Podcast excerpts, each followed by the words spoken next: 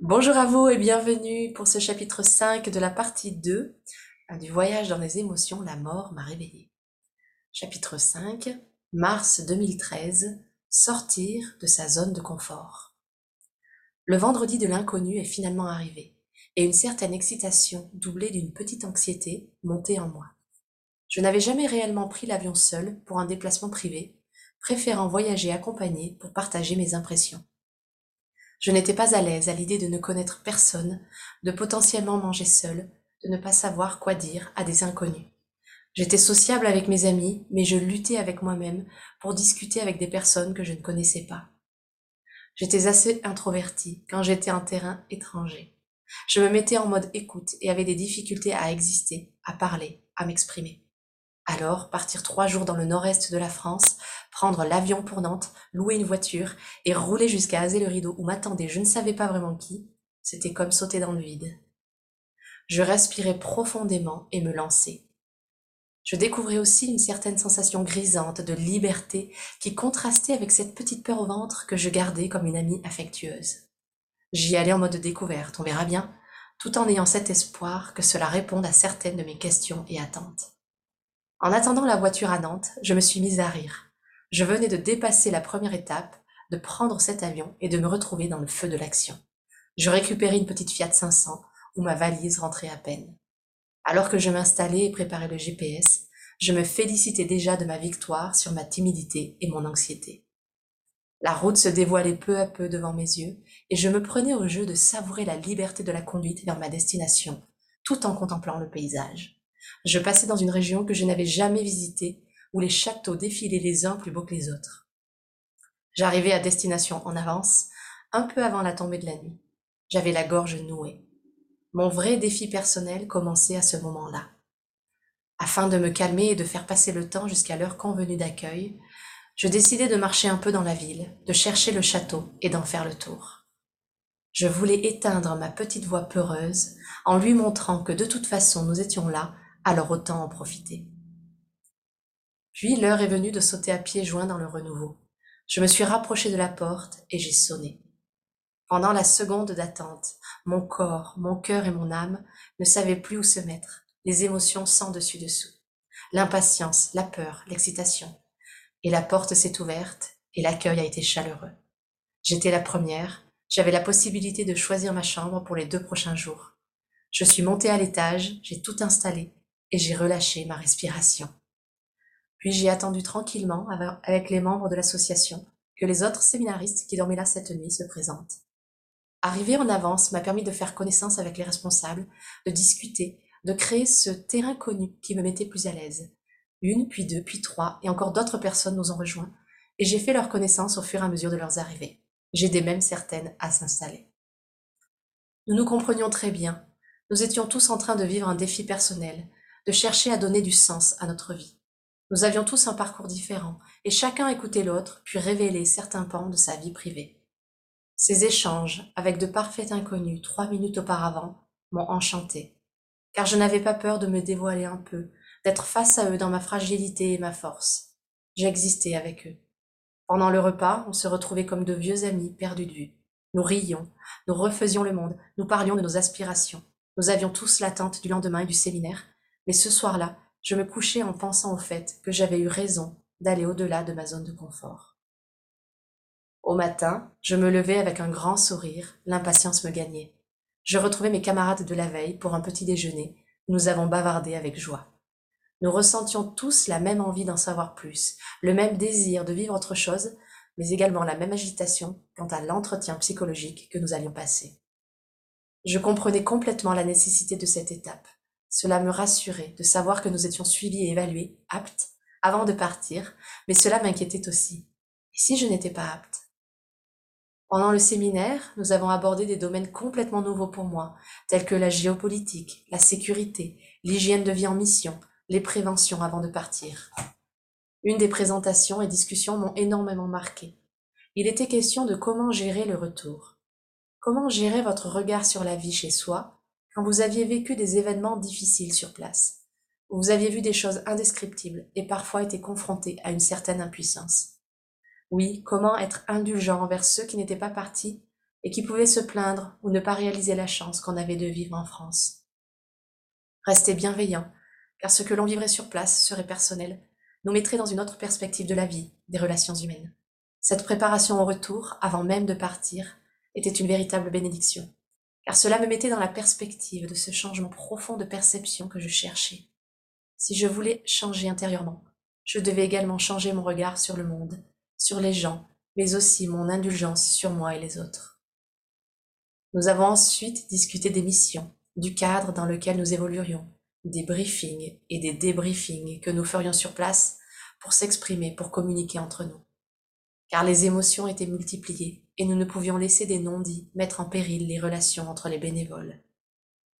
Plusieurs missions de soutien médical où des médecins, infirmiers et dentistes étaient nécessaires, mais également des personnes non médicales pour préparer les lieux, s'occuper de la logistique.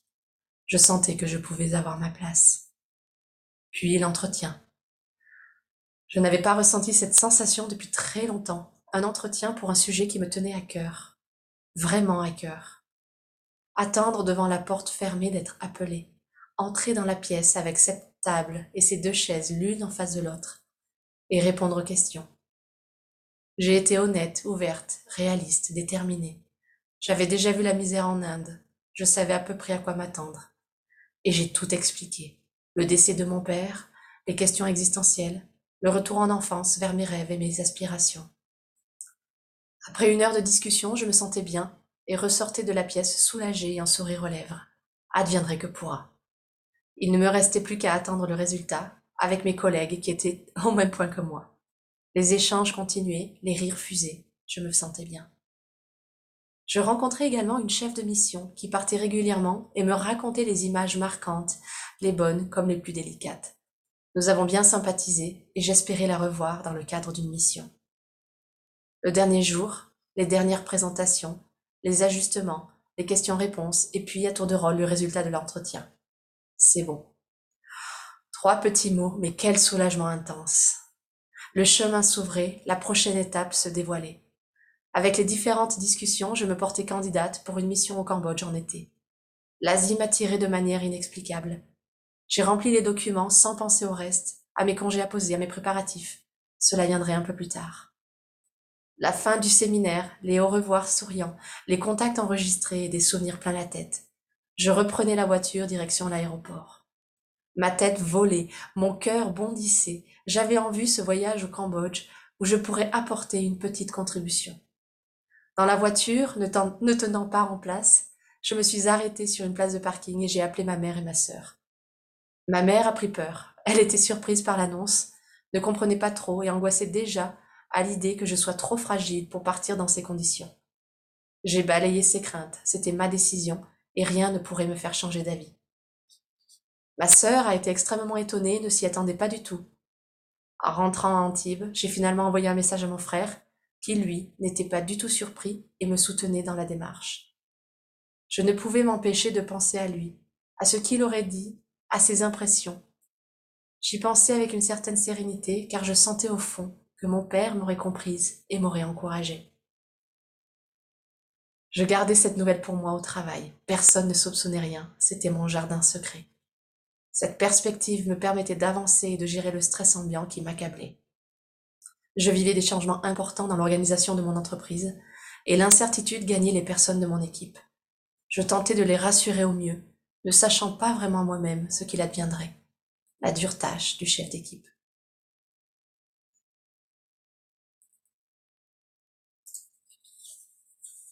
Voilà pour ce chapitre 5. Alors ce chapitre 5 qui aborde euh, eh bien un changement en fait, euh, qui aborde le fait de de se donner en fait les moyens de suivre ces élans de cœur. C'est-à-dire que j'ai eu cet élan de cœur de postuler pour une mission humanitaire.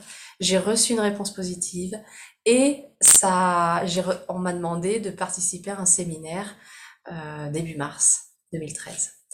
Euh, ce qui se passe, c'est que pour aller à ce séminaire, euh, je me retrouve entre guillemets face à plusieurs de mes peurs personnelles. Et donc, soit je décide de, ça me fait trop trop peur et, et j'y vais pas. soit eh bien j'y vais petit à petit, je prends mon courage à deux mains et, euh, et j'adresse chacune de ces peurs l'une après l'autre.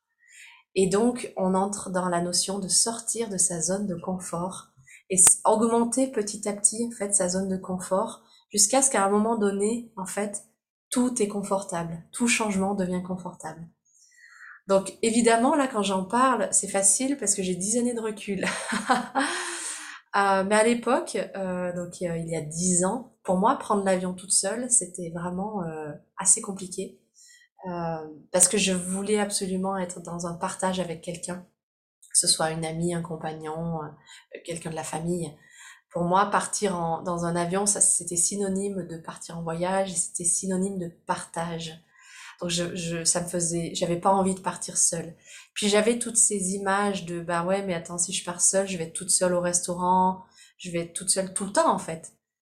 Et, euh, et donc ça, touchait la part euh, introvertie, euh, qui, était, qui sommeillait, enfin qui était, elle sommeillait pas, elle était même plutôt importante à l'époque. Et donc j'ai décidé vraiment de suivre quand même cet élan de cœur, d'être gentille avec moi-même, c'est-à-dire d'entendre les messages de cette voix qui avait peur et, de lui, de la rassurer en fait, de lui parler, de la rassurer et de lui, et de lui dire que tout allait bien se passer. Effectivement, donc je pars et puis, euh, je, je, me retrouve à être en avance euh, sur place.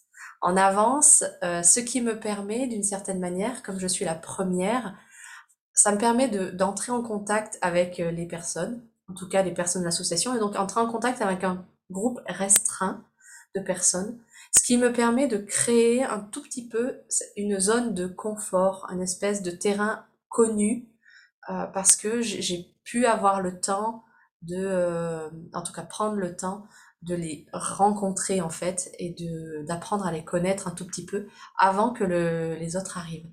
Et donc, quand on sort de sa zone de confort, euh, il est bon d'essayer d'identifier qu'est-ce qui pourrait, dans la situation inconnue, me donner un minimum, un minimum de confort, pas pour s'enfermer dans ce minimum de confort-là, mais au contraire pour s'appuyer dessus, pour ensuite pouvoir profiter pleinement de de l'inconfort ou de, de l'agrandissement de cette zone-là. Donc ça, c'était le premier point. Le deuxième point, quand on sort de sa zone de confort et qu'on euh, comment dire euh, qu'on avance en fait par rapport à des peurs, qu'on dépasse des peurs, c'est un de le reconnaître, de s'en rendre compte, et deux de le célébrer.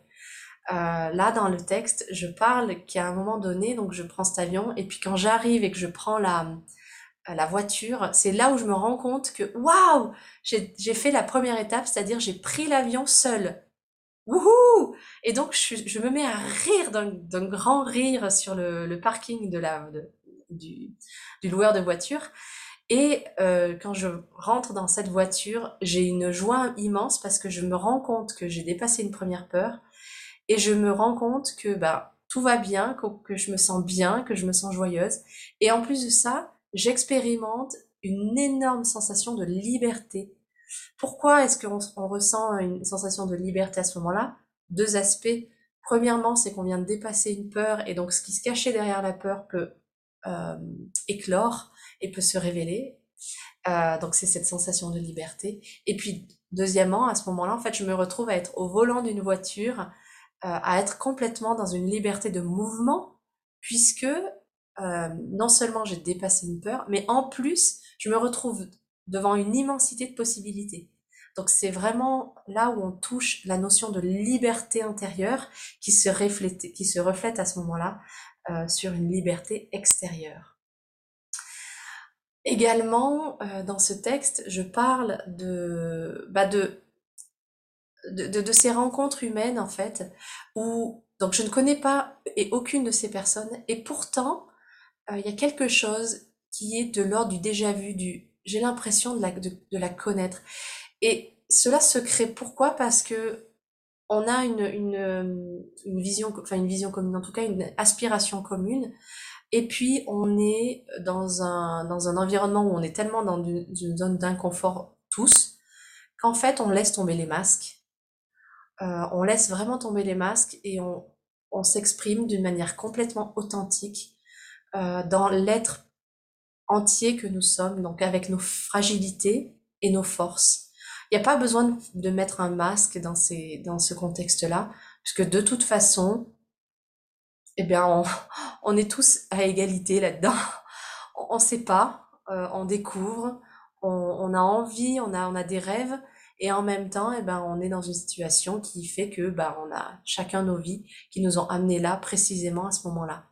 Et et il y a une véritable rencontre d'âme à âme, d'être à être, où le reste, euh, nos masques de souffrance, nos masques de euh, société, en fait, sont, mis, à plat.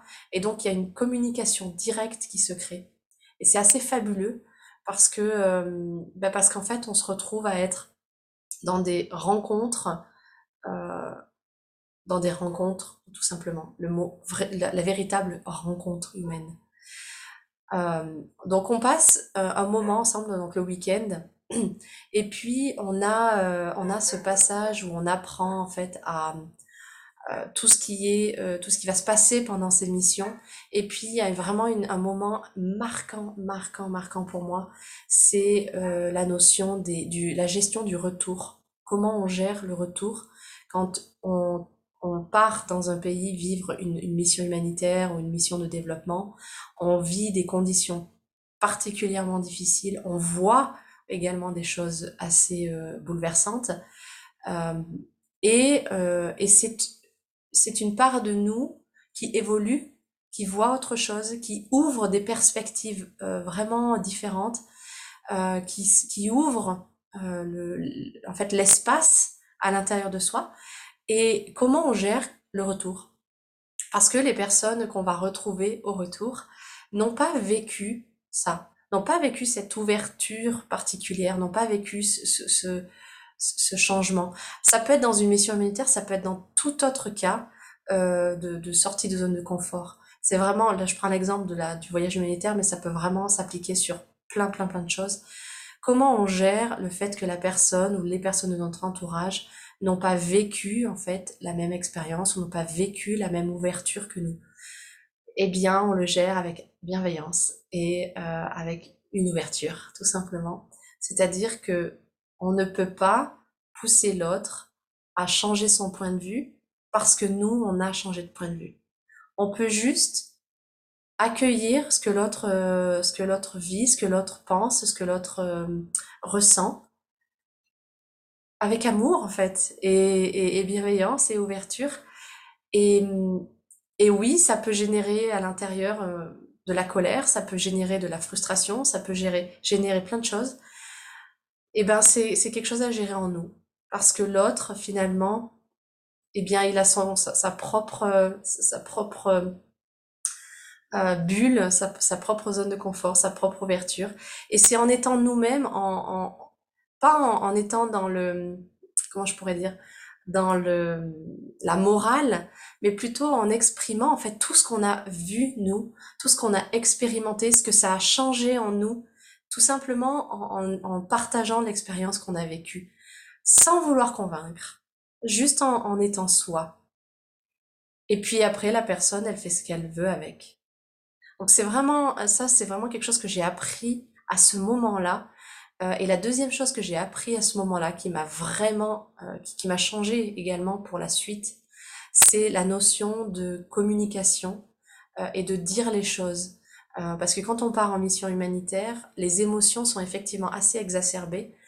et donc à ce moment-là, pendant ce séminaire, on nous prévient de ça. ça fait remonter des choses en nous. Et donc, il peut, ça peut être un peu électrique entre certains bénévoles. Et l'objectif, c'est de maintenir une, cohérence pour la mission. Et comment on gère du coup ces émotions qui montent, ces potentielles euh, électricités, cette potentielle électricité entre des bénévoles, tout simplement en communiquant, communiquer les non-dits. Et là, c'est la première fois que je l'entends, que j'entends que au lieu de, pour assurer la, la, la, la pérennité de la mission, euh, ce n'est pas je, je mets sous le tapis ce qui se passe, c'est-à-dire, je ne mets pas la mission euh, tout puissante par rapport à l'individu. Non. Et je ne mets pas non plus l'individu en toute puissance par rapport à la mission. Non plus. Donc c'est la première fois que je me retrouve en présence de la cohérence globale du groupe nécessite que euh, les non-dits individuels soient exprimés. Et donc on met sur le même plan en fait une harmonie individuelle et une harmonie collective. Pourquoi? Parce qu'on a un but commun, on a une, un objectif, on a un rêve commun et, et toujours revenir à ce pourquoi. Toujours revenir à ce pourquoi et, et en fait avoir euh, cet espace d'ouverture de communication où on peut exprimer les choses afin d'apaiser en fait et de revenir à pourquoi on est là parce que on est dans cette mission. Donc voilà, c'est un, un, début en fait de réflexion, un début d'ouverture à ce moment-là. Moi, j'avais pas pris conscience, c'est en vous en parlant maintenant que j'en prends conscience. C'est une première expérience, un début d'entrée sur euh, la complémentarité de l'individu et du collectif.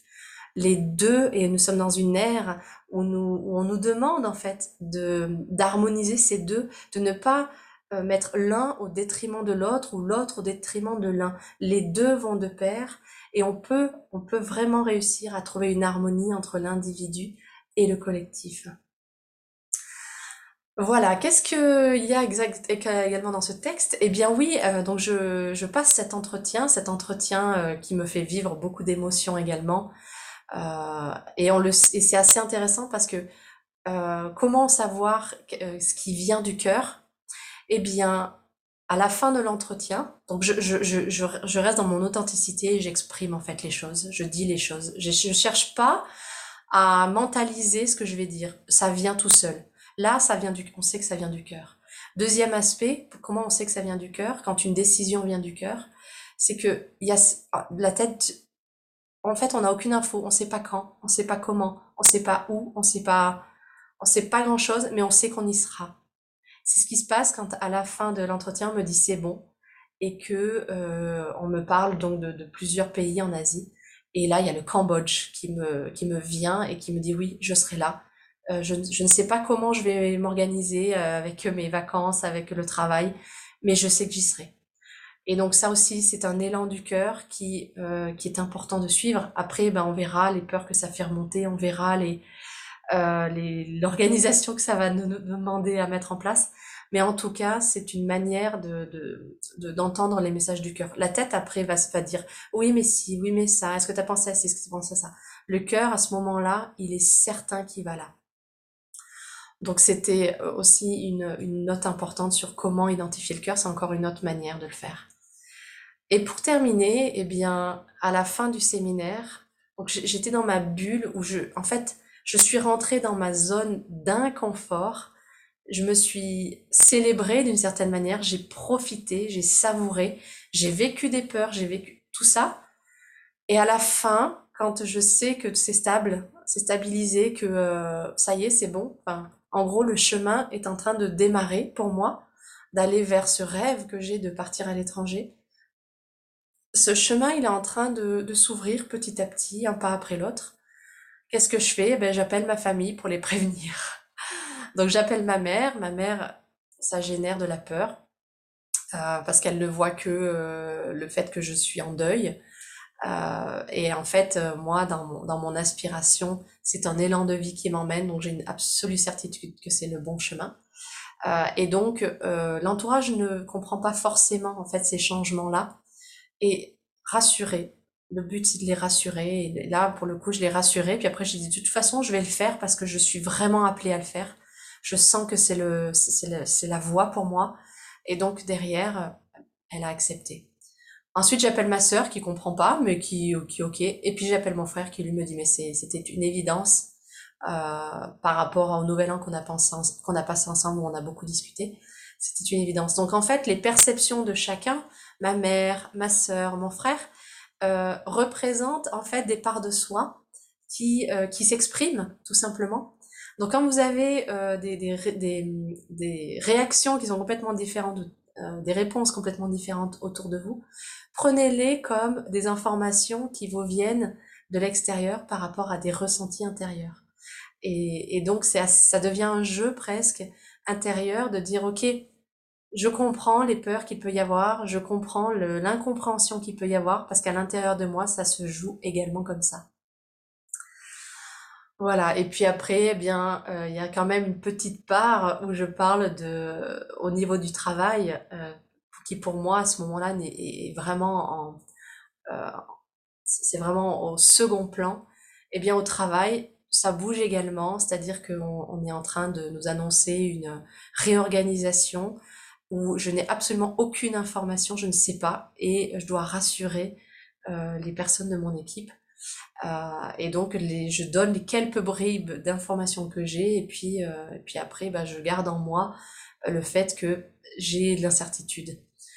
Et tout ce chapitre vraiment parle de, du fait de changer des choses.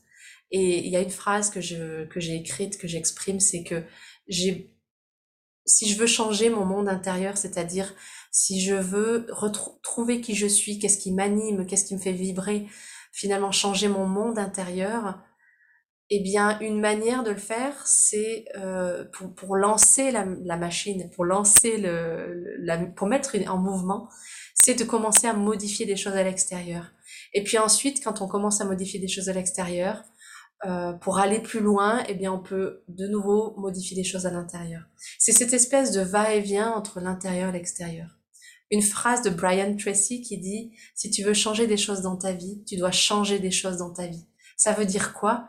Ça veut dire que si tu veux que ta vie elle change, c'est à toi d'initier des changements, des petits changements, petit à petit, pas à pas, pas après pas, pas après pas. Ta zone de confort, elle augmente, elle augmente, elle augmente, et tu changes. Et par le fait de changer euh, des petites choses à l'extérieur, tu mets en mouvement des changements à l'intérieur, jusqu'à ce qu'à un moment donné, ton intérieur, ce qu'on dit aussi également dans, dans la spiritualité, si tu veux changer le monde à l'extérieur, change-le à l'intérieur de toi. Eh bien, les deux sont vrais. Les deux sont, euh, sont vrais. On pourrait penser que c'est, ce sont, elles sont opposées et pourtant les deux sont vrais. Il y en a une qui permet de mettre en mouvement. Donc, si je veux changer à l'intérieur, je peux modifier des petites choses à l'extérieur. Ça va me mettre en mouvement, d'augmenter ma zone de confort. Et puis ensuite, si je veux changer mon regard sur le monde, si je veux que le monde autour de moi change, que ma réalité autour de moi elle change, que mes perceptions elles changent, eh bien, je dois également aller faire un travail intérieur pour modifier le regard que je porte sur les choses, la perception que j'ai sur les choses. Et donc, quand à l'intérieur de moi, euh, je, je, je, ressens de la paix, je suis dans, dans un apaisement et je vois la paix autour de moi et je vois la joie autour de moi, mon monde extérieur change. Dans une euh, spiritualité encore plus poussée, on dit que tout ce qui est en haut est en bas, que tout ce qui est à l'intérieur est à l'extérieur, que l'univers est à l'intérieur de nous. Et donc si je change ce qui est à l'intérieur de moi, tout l'univers autour de moi va changer également, parce que j'ai un véritable pouvoir transformateur. Voilà, c'est le début un peu de cette euh, de cette explication, enfin en tout cas de ce partage vis-à-vis du fait de changer les choses. Euh, je vous souhaite une magnifique journée et puis on se retrouve euh, bientôt pour le chapitre 6. À bientôt.